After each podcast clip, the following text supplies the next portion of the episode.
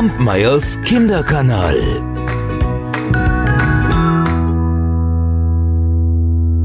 Da lebten einmal ein Bäcker mit seinem Sohn zusammen. Der Bäcker, der backte fleißig Kuchen und Brot, und das, das legte er dann alles auf ein großes Brett, dieses Brett nahm der Junge auf seine Schulter und verkaufte es auf den Straßen. Und so hm, verdienten sie genug, um ein einfaches Leben zu führen.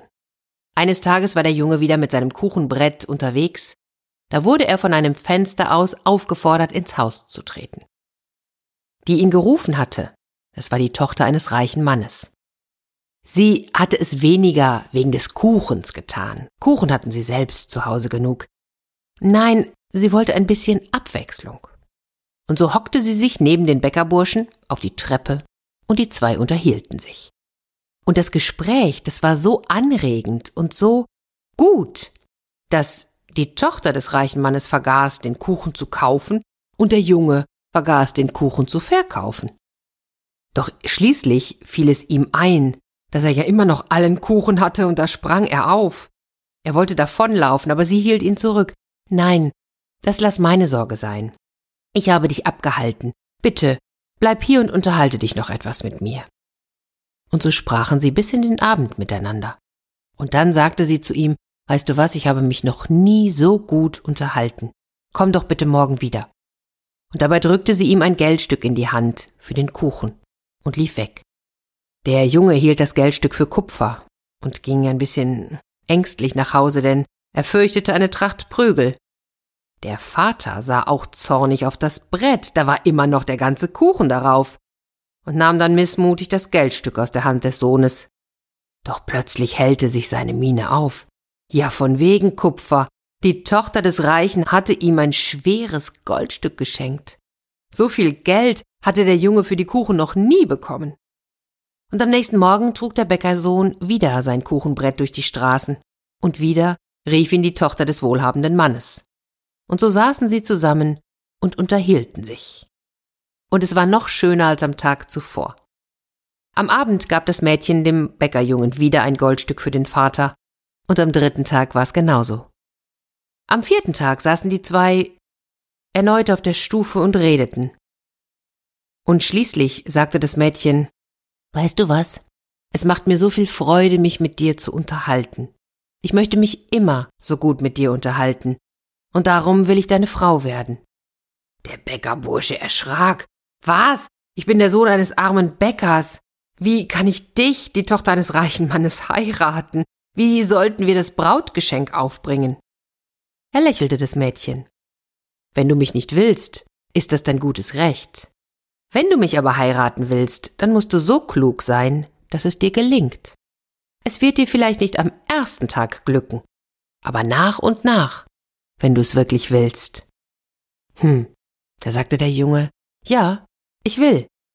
Es wird sehr schwer sein. Ja, sagte das Mädchen, ganz bestimmt sogar. Doch der Junge bestätigte noch einmal, ich will es trotzdem. Und dann lief er so schnell er konnte nach Hause. Zu Hause sagte er zu seinem Vater, Vater, ich will die Tochter des reichen Mannes heiraten, mit der ich mich immer so gut unterhalte. Bist du verrückt? sagte der Vater. Nein, ganz und gar nicht. Bitte, bitte, Vater, geh morgen zu dem reichen Mann und wirb für mich um seine Tochter. Der Vater wollte das nicht. Er hatte doch nichts, was er ihm bieten konnte. Der Sohn aber bat inständig. Wenn die erste Werbung misslingt, dann gelingt dir vielleicht die von morgen oder von übermorgen gab der Vater nach. Er ging also zu dem wohlhabenden Mann und trug seine Bitte vor.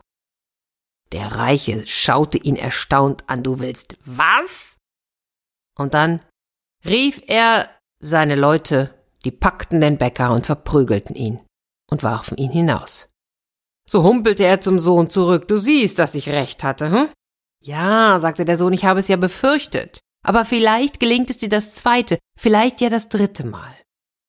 Ganz ehrlich, der Bäcker wollte diesen Bittgang nicht noch einmal tun, aber der Sohn bat ihn so inniglich, dass er schließlich doch ging. Der Reiche war noch erstaunter und sagte, das übersteigt ja jede Unverschämtheit, die mir bislang unter die Augen gekommen ist. Und wieder wurde der Bäcker verprügelt und hinausgeworfen. Der Sohn musste jetzt seine ganze Redekunst aufbieten, um den Vater zu einem dritten Bittgang zu bewegen. Und endlich gelang es. Und der Bäcker trat noch einmal vor den reichen Mann. Dieser hatte gerade einen Freund zu Besuch, der schon von diesem verrückten Bäcker gehört hatte. Und ehe der reiche Mann wieder seine Leute rufen ließ, um ihn zu verprügeln, da zog der Freund ihn beiseite und sagte, wenn du den Mann so behandeln lässt, dann wird er eines Tages unter den Händen deiner Leute sterben, das bringt nur Ärger. Du kannst ihn doch ganz anders loswerden. Fordere eine Brautgabe von ihm, die er unmöglich beschaffen kann. Ja, der reiche Mann fragte seinen Freund, ja, was wäre denn unmöglich zu beschaffen?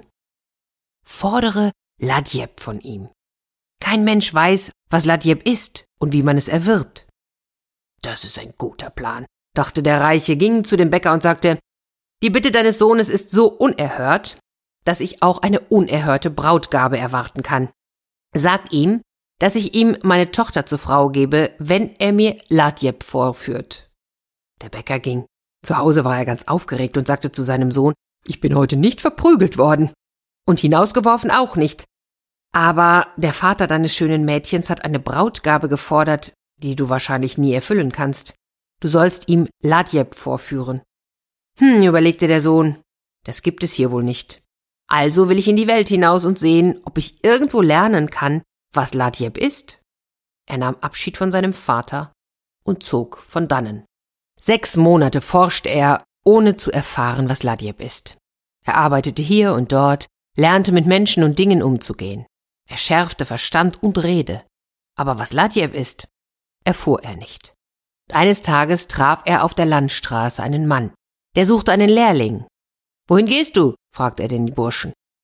Nun, wo soll ich hingehen, wo ich Brot finde?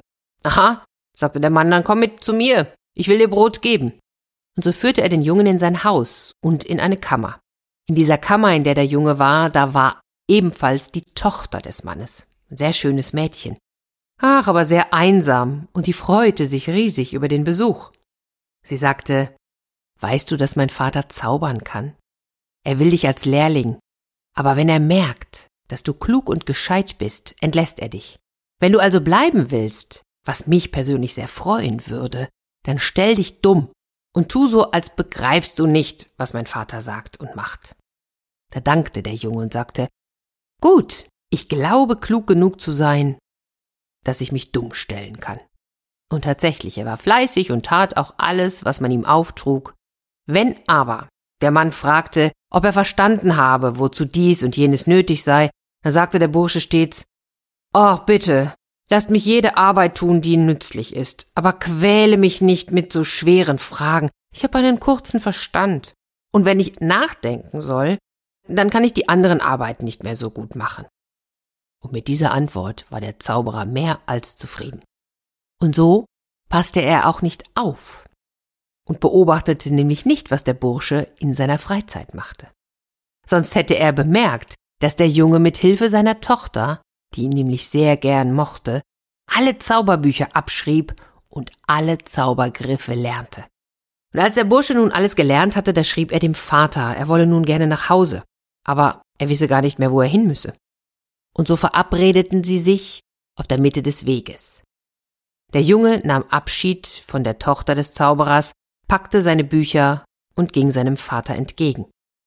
Und dann trafen sie sich. Ach, der Bäcker war überglücklich, seinen Sohn wiedergefunden zu haben, und sie machten sich gemeinsam auf den Heimweg. Als sie ungefähr, ich sag mal, einen Monat unterwegs waren, da kamen sie in ein Dorf, wo die besten Schützen um die Wette schossen. Aber keiner traf ins Ziel, weil nämlich die Gewehre nichts taugten. Da gab der Junge seinem Vater ein Gewehrfutteral und sagte, zieh es mir über den Kopf, dann verwandel ich mich in ein Gewehr und mit diesem Gewehr gehst du in die Stadt und nimmst an dem Wettschießen teil. Du wirst mit jedem Schuss ins Zentrum treffen. Und dann werden die Leute mich kaufen wollen. Nimm 50 Goldstücke. Aber behalte auf jeden Fall das Futteral. Sonst kann ich nämlich nicht zu dir zurück. Und dann gehe weiter und warte auf mich. Der Vater tat, was der Sohn ihm geraten hatte. Er zog ihm das Futteral über den Kopf und schon verwandelte er sich in ein Gewehr. Damit kam der Vater gerade an, als die Schützen sich über ihre Gewehre beklagten. Nun schoss der Bäcker, und er traf jedes Mal mitten ins Ziel. Da wollten die Schützen sein Gewehr kaufen. Hm, er nahm 50 Goldstücke dafür, behielt aber das Futteral und ging fort. Die Schützen schossen noch einige Zeit, und als dann schließlich die Essenszeit war, stellten sie die Gewehre beiseite. Da verwandelte sich das eine wieder in den Sohn und lief dem Vater hinterher, und gemeinsam schlugen sie den Weg in die Heimatstadt an. Sie waren wieder eine ganze Weile gegangen, da kamen sie zu einem Marktplatz, wo Vieh und Maulesel gehandelt wurden. Da gab er dem Vater ein Mauleselgeschirr und sagte, leg es mir an, dann verwandel ich mich in einen schönen Maulesel, reite mit mir in die Stadt und verkaufe mich für 50 Goldstücke. Vergiss aber nicht, mir vorher das Geschirr abzunehmen, denn sonst kann ich nicht zu dir zurück. Und dann geh weiter und warte auf mich. Der Bäcker legte also dem Sohn das Geschirr an, da verwandelte sich dieser in einen Maulesel, und der Vater ritt auf ihm in die Stadt. Oh, da kam sofort einer und sagte, was für ein prachtvolles Tier, bot ihm fünfzig Goldstücke. Der Bäcker nahm das Geld, vergaß aber dem Maulesel das Geschirr abzunehmen. Der neue Besitzer ritt davon, und der Vater ging an den verabredeten Ort und wartete. Der Maulesel, der biss seinen neuen Herrn, schlug aus, quetschte ihn an die Mauer, warf ihn ab. Trotzdem nahm der neue Besitzer das Geschirr nicht ab. Ja, warum auch? Der Zauberer hatte längst bemerkt, dass sein Lehrling geflohen war. Ah, aber auch all seine schlauen Bücher halfen ihm nicht, um ihn wieder aufzutreiben. Doch eines Tages, da erkannte er, dass der Junge als Maulesel seine Freiheit verloren hatte. Und so machte sich der Zauberer auf den Weg und kam in jene Stadt, in der sich der Mann mit dem Maulesel abquälte. Der Zauberer sah zu und sagte dann, ach weißt du was, lasst mir das Tier. Ich kenne mich gut aus mit Mauleseln und ich werde dich gut bezahlen. Boah, der Mann war so froh, diesen störrischen Maulesel endlich loszuwerden, dass er mit allem einverstanden war. Und so kaufte der Zauberer den Maulesel und ritt nach Hause. Da band er ihn im Stall mit dem Geschirr an ging dann ins Zimmer zu seinen Büchern. Seine Tochter war aber ja natürlich auch sehr schlau und die hätte sofort erkannt, was das für eine Art Maulesel war. Sie rief einen Hirtenjungen herbei, der gerade vorbeilief und sagte, Geh, mach den Maulesel los und führe ihn zur Tränke, und dann nimmst du das Geschirr ab und lässt ihn saufen, aber so, dass mein Vater es nicht merkt. Der Hirtenjunge tat, wie ihm geheißen. Aber der Zauberer der sah genau in dem Moment in sein Zauberbuch und durchschaute alles. Er warf sich auf sein Pferd und ritt zu dem Brunnen und kam genau in dem Moment, als der Maulesel vom Geschirr befreit war. Da verwandelte sich der Junge sogleich in einen Fisch, der Zauberer in eine Angel. Der Fisch verwandelte sich in eine Taube, die Angel in einen Falken. Der schoss hinter der Taube her, die zur Heimatstadt des Bäckers flog.